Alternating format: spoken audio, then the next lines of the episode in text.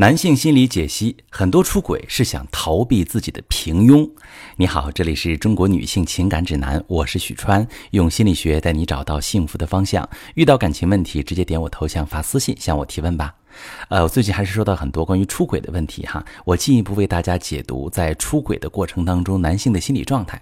从情感的专业角度看，中年婚姻里那些因为七年之痒、中年叛逆出轨，最后回归家庭闹得关系僵持的夫妻里，很大一部分男性出轨的原始冲动就源自逃避平庸，而且这种出轨还不好拦，并不是第三者多么好、多么温柔吸引了他。而是源于他对自己平庸的痛恨，让他想入非非，觉得出轨之后人生有另一种可能。我来讲一个真实的故事：有一对夫妻结婚十几年，有两个孩子，感情一直都很好。但是到了中年，丈夫开始不安分，总是惦记着那个学历地位都不如他的漂亮女人，而妻子还被蒙在鼓里。这时，丈夫甚至想抛下现在的一切，净身出户，也不要事业了。想跟第三者结婚，一起过日子。朋友说他这是疯了，妻子也不理解他是怎么了。他任性的拼了一回，跑去和第三者求婚，没想到对方没想过和他结婚，压根儿也没那么喜欢他。这时候他懵了，一下子想起了妻子的好，想起那个温馨的家，开始后悔自己为什么扔下上升的事业、深爱的妻儿。这个故事出自心理学家欧文·亚龙的一本书。很多人认为男人出轨是因为爱上其他人，但出轨其实并不是导致婚姻破裂的原因，而是一种结果。有很大一部分人出轨的冲动并非粗暴的荷尔蒙冲动，更深层的原因是一种对中年平庸的叛逆，比如中年瓶颈。人到中年是一个夹在中间的状态，职场上向下承受下属的情绪，向上升职也不那么容易。甚至总会有挫败感，理智上觉得自己的事业上不去了，情感上却无法接纳自己。在婚姻里也要承载妻子的情绪，在家里没什么话语权，妻子一句话自己就得改变决定。孩子也越来越大了，有自己的想法了，开始看不起这个当父亲的，让他的存在感进一步受到影响。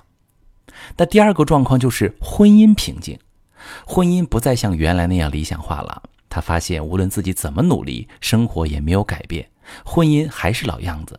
他感受不到爱，也没什么欲望。于是，洞穴思维开始发挥作用了。当男人感到压力的时候，都会选择一个洞穴躲进去，逃避现实。比如，每天一到家就躲在房间里不出来，自己玩手机的、打游戏，或者突然迷上一种爱好，比如钓鱼、开车、盘手串，并且用这些理由躲避婚姻交流。你会发现，他对家庭的参与度越来越低，总是有很多理由不出房门或者不回家，只剩你一个人在料理家务，不踢他一脚，他都不动一下。接着，你就会经常对他的行为表示不满、愤怒、唠叨或者攻击，更是坚定了他要逃离的想法。出轨给他带来的是一种全新的可能。